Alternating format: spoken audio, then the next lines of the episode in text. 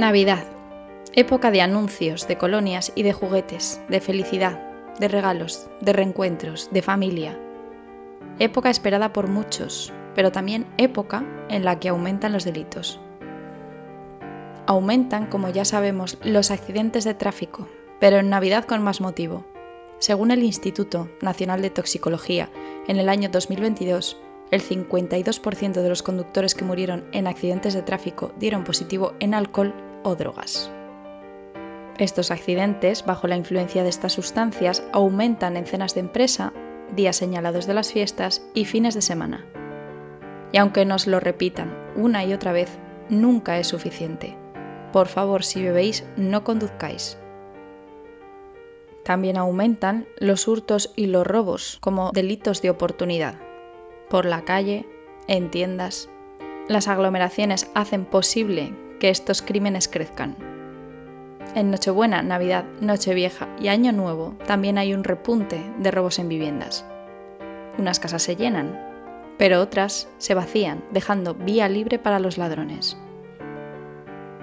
Incrementan los fraudes online, obvio aumentan las compras navideñas a través de Internet y el ciberdelincuente vive pendiente de esta oportunidad. Nunca deis datos sensibles por teléfono. Desconfiad de los mensajes de texto y de correos que lleven un enlace en el que pinchar. Mucho cuidado con las redes Wi-Fi públicas. Y si compráis por Internet, cuidado con los sitios desconocidos o no seguros, los cuales, seguro, tienen unas ofertas muy tentadoras. Y aquí está, criminología en serie para recordaros que en Navidad los delincuentes más sangrientos no cogen vacaciones hablando de un caso digno de una película de terror más que navideña, recordándoos que la realidad supera la ficción y sobre todo descubriendo junto a vosotros todo lo que la criminología es capaz de enseñarnos. Soy Alejandra Lavín y esto es Criminología en Serie.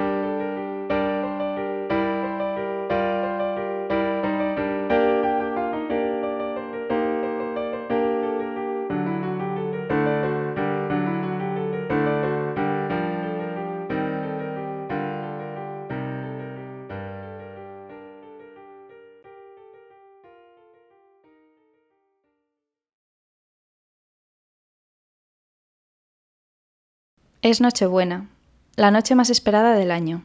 Estoy en casa de mis abuelos, rodeada de toda mi familia. ¡Qué felicidad! Son cerca de las once y media de la noche, por lo que estoy esperando ansiosa la llegada de Papá Noel. Mis abuelos, junto con mi madre y mis tíos, están alrededor de la mesa jugando a las cartas, mientras que algunos de mis primos se han ido al patio trasero de la casa y otros están jugando a la videoconsola. Y por fin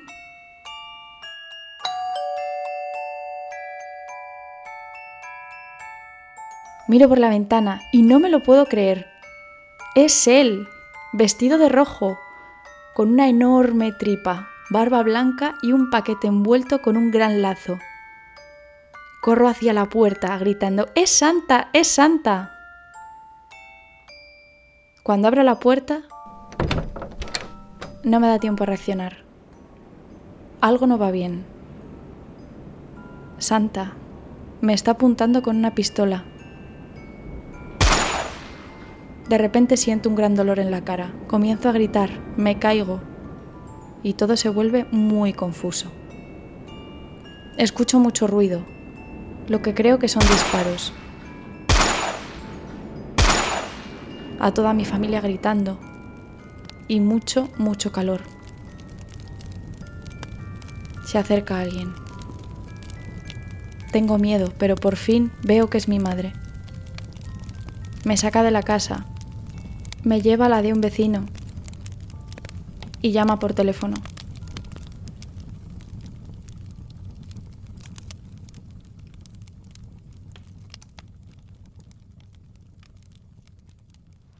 Está disparando, está disparando a toda mi familia.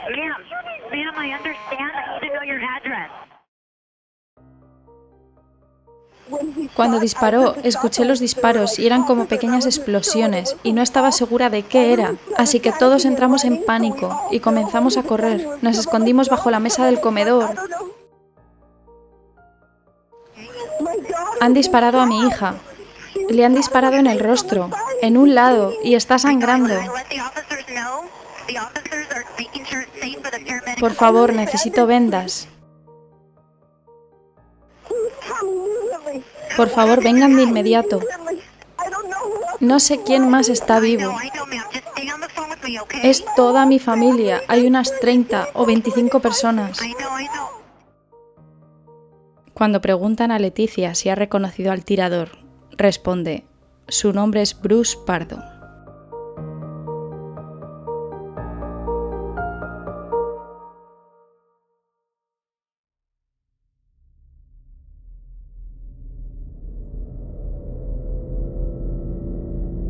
Bruce Jeffrey Pardo nace el 23 de marzo de 1963 en el Valle de San Fernando, en Los Ángeles, California. No se sabe mucho de su infancia, pero se le describe como un chico alegre e inteligente que, al igual que su padre, muestra unas habilidades increíbles para las matemáticas. Tras graduarse en secundaria en la Escuela Politécnica John H. Francis, ingresa a la Universidad Estatal de California en Northbridge, donde estudia informática. Termina sus estudios con una licenciatura y un máster en ingeniería eléctrica y en 1985 consigue trabajo en el laboratorio de propulsión a chorro en Flint Ridge, La Cañada, centro donde se construyen naves no tripuladas para la NASA. Sus compañeros hablan de él como un sujeto amable y extrovertido, pero su comportamiento dentro del trabajo no es demasiado ético piratea los sistemas informáticos para mirar los documentos del laboratorio o las nóminas de los demás empleados. En ocasiones también falta al trabajo y se marcha antes de su hora de salida. Allí conoce a Delia en 1988 y no tardan en comprometerse. Y en junio de 1989, un año más tarde, está planeada la boda, Bruce vive con su madre en este momento y no tiene demasiados ahorros, por lo que Delia es quien paga la boda y la luna de miel en Tahití. Cuando llega el gran día, Bruce deja a Delia plantada en el altar a la vista de 250 invitados y no contento con eso, coge 3.000 dólares de la cuenta de ella. Delia afirma que Bruce hace lo que le apetece y que no tiene ningún sentido de la responsabilidad. Cuando vuelve a ver a Pardo unas semanas después, afirma que está bronceado y que se le ve genial. Resulta que había ido a Palm Springs y había desperdiciado todo su dinero. Años después conoce a Elena Lucano, con quien termina viviendo en Woodland Hills y teniendo un hijo llamado Matthew en el año 1999. En Año Nuevo del año 2001, la tragedia sacude a la familia cuando el niño tan solo tiene 13 meses, cae a la piscina vacía de la vivienda mientras Elena está de compras y Pardo ve la televisión. Cuando ella regresa a casa, encuentra a Bruce gritando y sosteniendo a Matthew en sus brazos. Cuando le llevan al hospital, su padre mantiene una vigilia constante junto a la cama del niño durante una semana. Una vez pasan estos fatídicos días en los que Matthew ha estado muy grave, logra sobrevivir, pero con graves secuelas nunca más vuelve a caminar. Elena y Bruce no logran superar esto y se separan a los seis meses de la tragedia.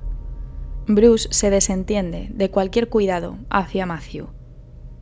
Estamos hablando de que el primer año de los cuidados del niño ascienden a 340.000 dólares, por lo que Elena le demanda por los 100.000 dólares del seguro de vivienda, Finalmente, se cobran estos 100.000 dólares de la póliza para pagar las facturas médicas y Pardo establece un fideicomiso para necesidades especiales de 240 dólares al mes durante el resto de la vida de Matthew. En diversas fuentes se menciona que Pardo no puso ni un dólar en el cuidado de Matthew, por lo que no sé decir de fijo si Elena vio estos 240 dólares al mes o no. Sea como fuere, una vez alcanzado este acuerdo en agosto del año 2002, Bruce deja de comunicarse por completo con Elena y su hijo. Sin embargo, a efectos fiscales, se aprovecha de la dependencia de Matthew. En cambio, su abuela, la madre de Pardo, sigue en contacto con su exnuera y su nieto y le reprocha a su hijo constantemente su mal comportamiento con ellos. Ya en 2004 rehace su vida y conoce a Silvia Ortega, una mujer con tres hijos, de una pareja anterior. Se la presenta a su cuñado, uno de los compañeros de trabajo de Bruce. El 29 de enero del año 2006 se casan. Pardo compra una casa de tres habitaciones valorada en más de medio millón de dólares en Montrose. También compran un perro de raza Akita llamado Saki.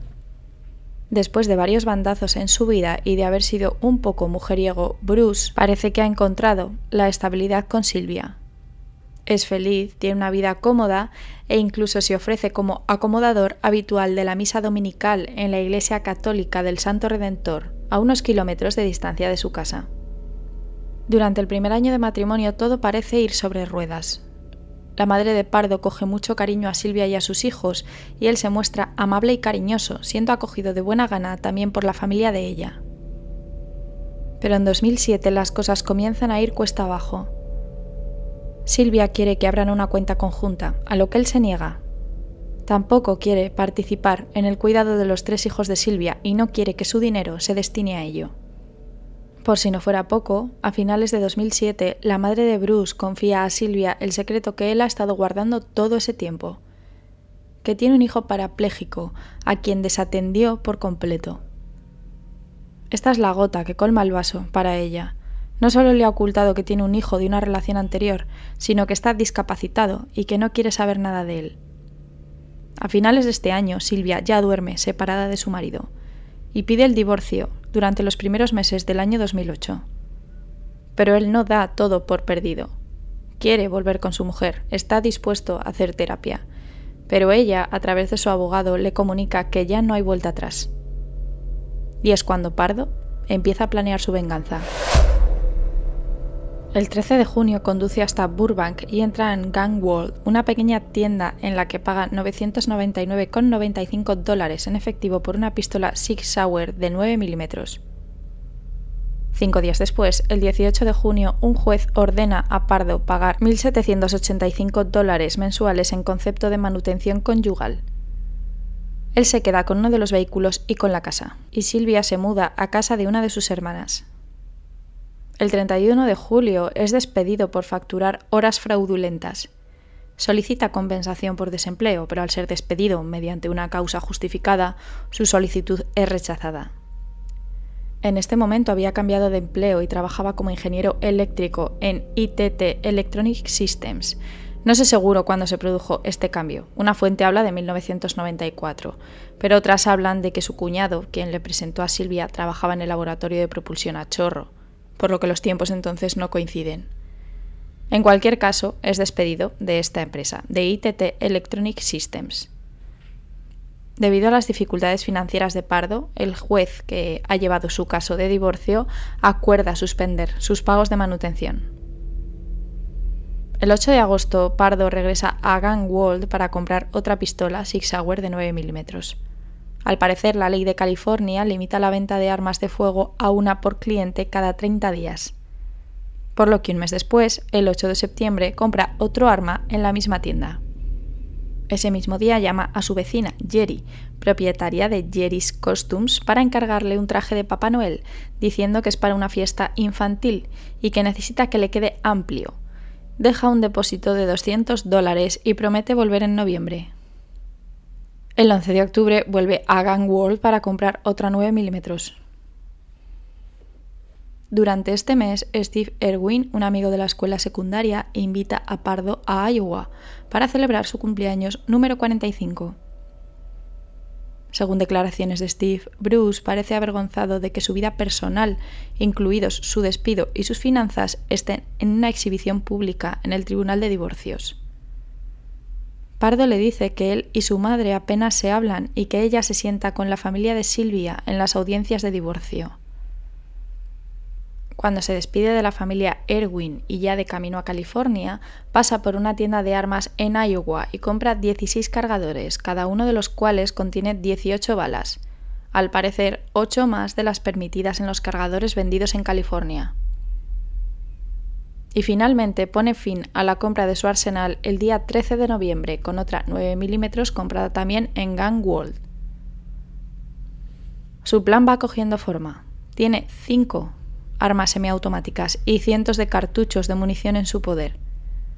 También se ha hecho con un compresor de Walt, una manguera de unos 15 metros y un tanque de combustible de alto octanaje, con lo que fabrica un lanzallamas casero.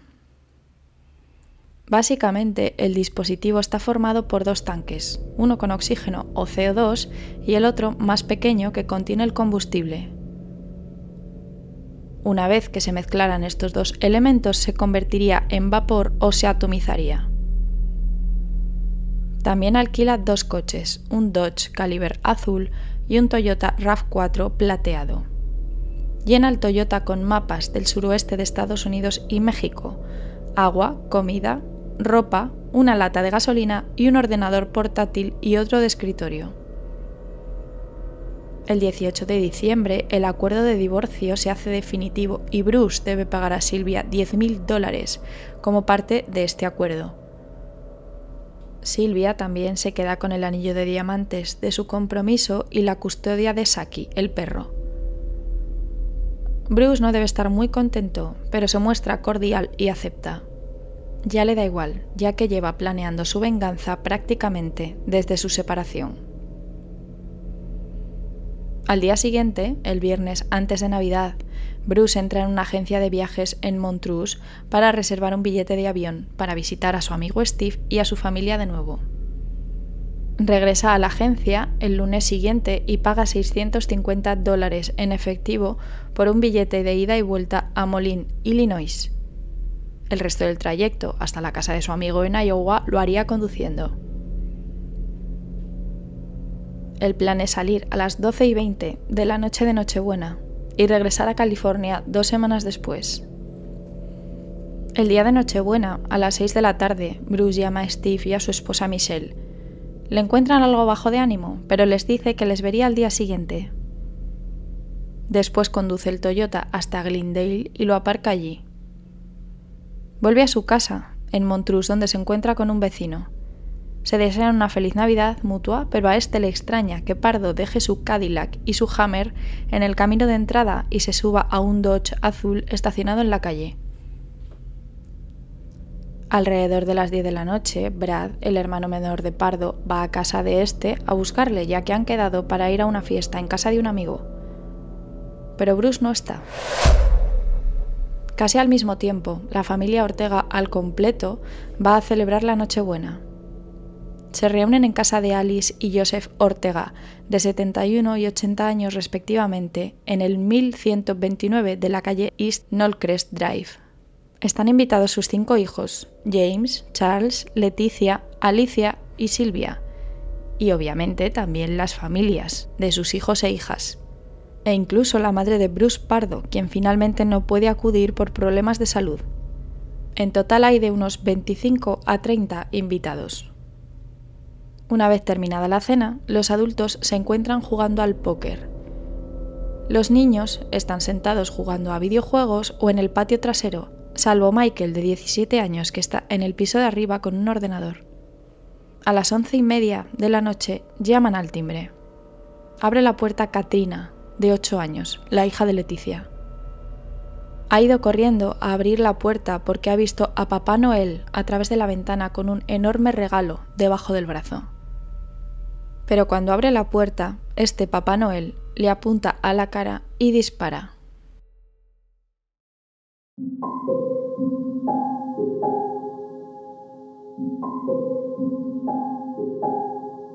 Bruce lleva dos 9 milímetros, una en cada mano. Las otras tres las lleva escondidas debajo del traje. Y precisamente por este motivo Bruce encargó el traje de Papá Noel más amplio de lo normal, para poder esconder las armas. El lanzallamas está envuelto en el enorme paquete de regalo. Sus principales objetivos son Silvia, sus ex suegros y su propia madre, los cerca de 25 familiares que estaban disfrutando de la noche entran en pánico, se intentan esconder bajo las mesas o echan a correr para poner a salvo a sus hijos. Alicia, Joseph, sus tres hijas y Teresa, una de las nueras, se intentan esconder bajo la mesa. James Ortega es el segundo en ser disparado después de Katrina. Charles reconoce a su excuñado antes de ser disparado en tercer lugar. Bruce busca a Silvia y a sus ex suegros. Cuando encuentra a su exmujer, la ejecuta de un disparo en la cabeza. Alicia, Joseph y otra de sus hijas, Alicia, también son asesinados directamente por el asesino.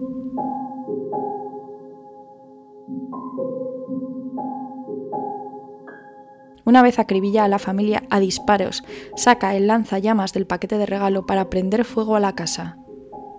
Debido al combustible esparcido y a los adornos de Navidad presentes en la vivienda, el fuego se expande con una gran virulencia.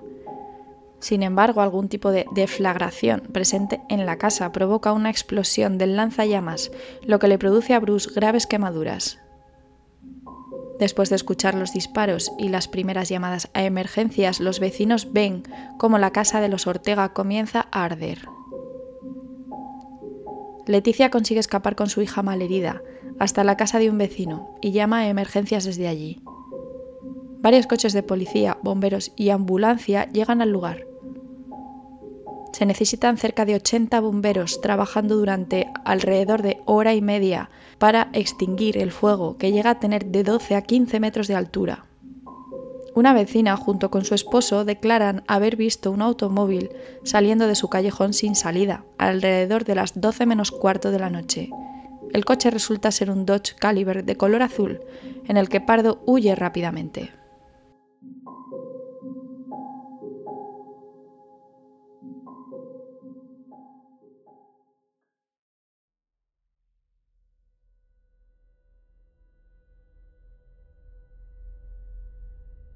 Ya de madrugada, otra llamada muy diferente sigue a las llamadas ya realizadas a emergencias por la masacre.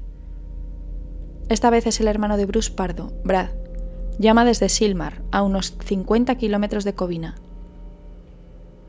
Afirma que ha estado en una fiesta en Nochebuena y que cuando llega a las 3 y 10 de la madrugada encuentra a su hermano Bruce en uno de los sillones del salón en un gran charco de sangre, con un disparo en la cabeza y un arma en su regazo y la otra en la mano. Se había cambiado de ropa después de los crímenes. Sin embargo, restos del pantalón y de las botas del disfraz se habían adherido a su piel debido a las quemaduras de segundo y tercer grado que presenta en manos, brazos y piernas.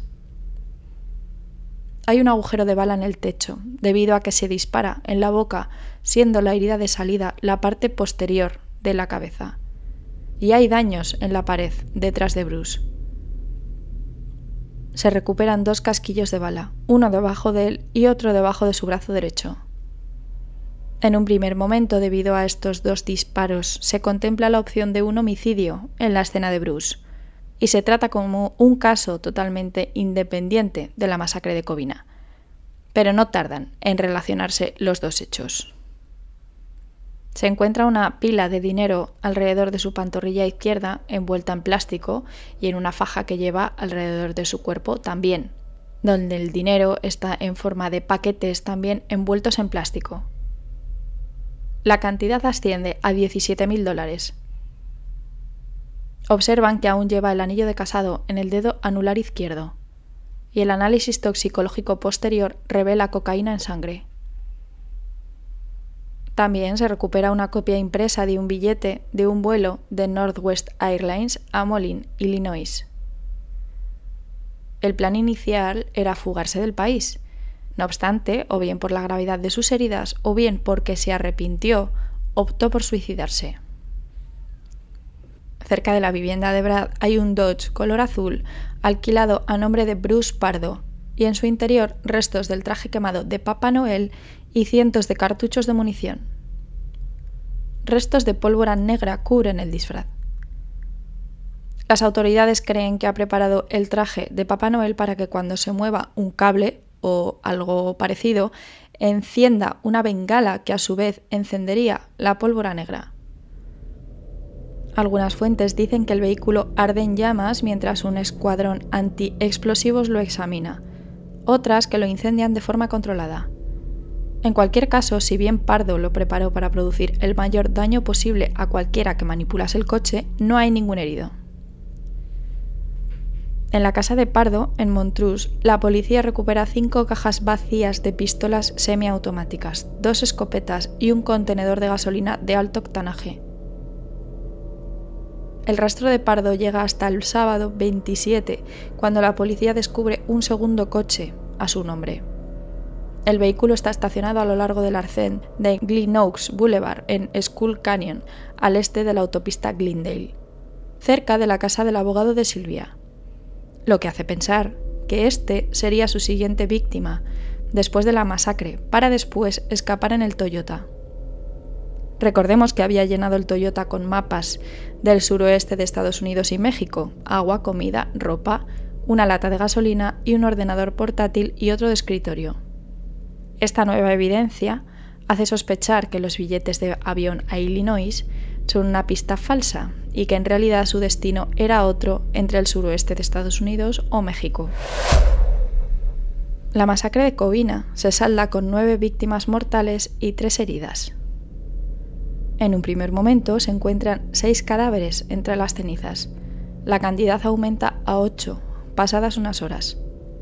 La mañana del 26 de diciembre, un noveno cuerpo aparece entre los restos. Los cadáveres aparecen completamente carbonizados. Habría que realizar autopsias y mirar los registros dentales y médicos.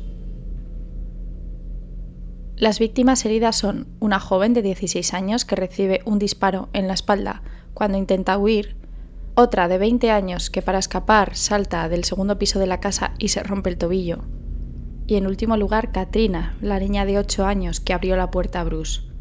La bala le alcanza en el labio inferior y la mandíbula.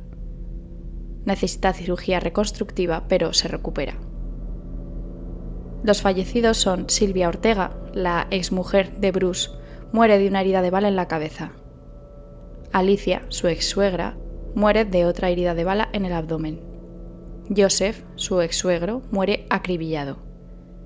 Charles y James, los excuñados, al igual que Cherry y Teresa, sus esposas, reciben varios tiros, pero las autopsias revelan que inhalan humo antes de morir, lo que quiere decir que no solo mueren a causa de los disparos, sino también del incendio. Alicia, excuñada de Bruce, y su hijo Michael mueren quemados. Se cree que este último muere a causa de la explosión del tanque del lanzallamas. Ya hemos hablado de asesinos en masa en un par de episodios. Recordemos cómo se definían. Son sujetos que matan a cuatro o más personas en un único lugar o en varios, pero muy cercanos entre sí, a través de una única acción y sin un periodo de reflexión emocional entre crímenes. Este periodo es fundamental, ya que se produce un enfriamiento y un control de su propio comportamiento. Si este periodo no existe, el sujeto es mucho más peligroso. En la mayoría de casos se pone fin a este tipo de crímenes cuando el asesino muere, bien por suicidio o bien porque la policía les mate, opción que ellos mismos ya barajan antes de la masacre. Acceden a un lugar que tenga un significado simbólico para ellos, un lugar que represente su ira o sus problemas. En el caso de Bruce, este lugar era la casa de sus ex suegros, donde además estaba celebrando la Navidad cuando él ya no formaba parte de esa familia. Si bien Pardo no dejó constancia de su ataque, cosa que suele ser común a los asesinos en masa, en escritos, comunicados o vídeos, se puede deducir fácilmente la motivación de estos crímenes, que era el rechazo de Silvia cuando ella le pidió el divorcio y los posteriores problemas de dinero que le supuso él mismo. Cuanto más específico sea el objetivo de venganza, es más probable que el ataque esté perfectamente planeado y sea más metódico que espontáneo. Es decir, por lo general no se trata de episodios aleatorios de violencia, sino que la violencia suele ser planificada, metódica e instrumental. En este sentido, en la mayoría de los casos no se trata de sujetos que explotan de un día para otro sin razón aparente, sino que se ha producido una situación que les ha desestabilizado. Así generan un sentimiento de estar viviendo una tragedia personal. Son incapaces de aceptar estas circunstancias y eligen eliminar esta realidad con un acto de venganza violenta. En el caso de Pardo se produjo una situación de estrés agudo provocada por el divorcio, sumado a las grandes cifras de dinero y su sentimiento de soledad. En el episodio de Virginia Tech nos centramos en la clasificación de asesinos en masa hecha por Park Elliott Deeth, en la cual encajaban perfectamente Cho Sang-hui y Eric Harris y Dylan Klebold, más concretamente en la categoría de pseudocomandos. Sin embargo, esta clasificación es a menudo incompleta debido a que no abarca a todos los asesinos que, por ejemplo, no tienen una motivación o una forma concreta de actuar. De hecho, Bruce Pardo no encajaría aquí. En primer lugar, nos vamos a fijar en una clasificación algo más genérica elaborada por James Fox y Jack Levin, pero que emplea un único criterio para clasificar a estos asesinos, la motivación. Teniendo en cuenta esto, consideran que en la mayoría de estos casos los perpetradores están motivados principalmente por la venganza. Intentan vengarse de las personas conocidas causantes de su situación, mientras que los ataques contra la sociedad en general suelen ser menos comunes. Por otra parte, una de las clasificaciones consideradas más completas es la de Pitti, Paget y York, clasificación que realizaron utilizando datos de incidentes ocurridos entre 1965 y 1997, donde además encaja perfectamente en una de las categorías nuestro protagonista de hoy, siguiendo también la teoría de Fox y Levin, es decir, que la ira y o la venganza se considera como una de las principales motivaciones para estos asesinos. El lugar en el que puede encuadrarse Pardo es el de ira, venganza contra persona o personas específicas. Aquí se incluyen los sujetos que quieren vengarse de personas que él considera que le han dañado de alguna manera.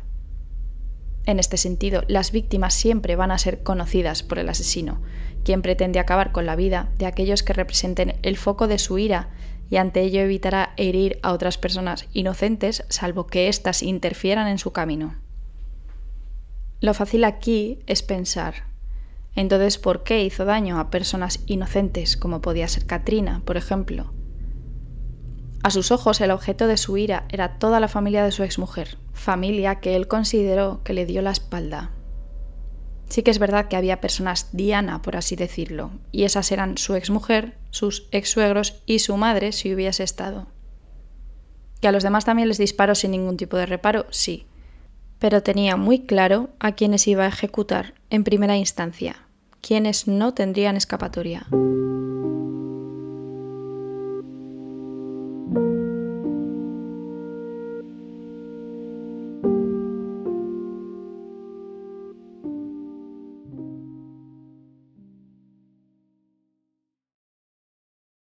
Y esta es la historia de la masacre de Covina, masacre que perpetró Bruce Jeffrey Pardo, quien pronto sería conocido como el Papá Noel asesino.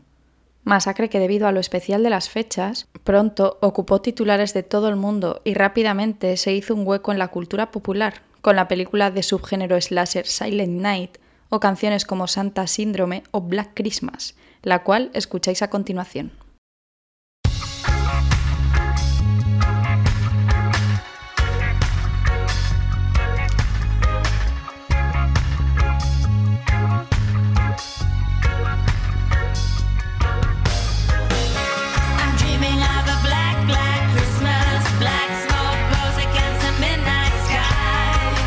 Gracias por escuchar este episodio navideño de Criminología en Serie. Espero que os haya gustado y espero vuestros comentarios en Spotify, Evox y en Twitter en Crimi en Serie, donde subiré contenido del caso a lo largo de la semana. Además de en Evox y Spotify, os espero en Podimo, Apple Podcast, Google Podcast y Amazon Music. Recordaros que estoy también en criminologiaenserie.com y que ahí podéis encontrar mis artículos sobre criminología. También podéis uniros al canal de WhatsApp donde comparto lo mismo que en iVoox y en Twitter. Os dejo el enlace en la descripción del podcast. La semana que viene cerramos la temporada con un episodio para fans, pero no os preocupéis los demás porque no tardo nada en volver. Me tomo un pequeño descanso para disfrutar de mi gente en Navidad y en enero estoy de vuelta. Ya os confirmaré fecha. Aún así, si me echáis mucho de menos, haceros fans y así tendréis oportunidad de escuchar los episodios exclusivos y podréis escuchar antes que nadie el tráiler y el primer episodio de la cuarta temporada, que como he dicho se estrenará en enero. Además, qué momento mejor que Navidad para regalaros o regalar a alguien la suscripción de Criminología en serie y hacerme a mí también un pequeño regalo aportando a que este podcast siga adelante. No dejéis Twitter, la comunidad de Evox y el canal de WhatsApp de lado porque seguiré subiendo cosillas. Soy Alejandra Lavín, esto es Criminología en serie y os deseo a todos una muy feliz Navidad y un feliz año nuevo. Sed muy felices y disfrutad de estos días tan especiales.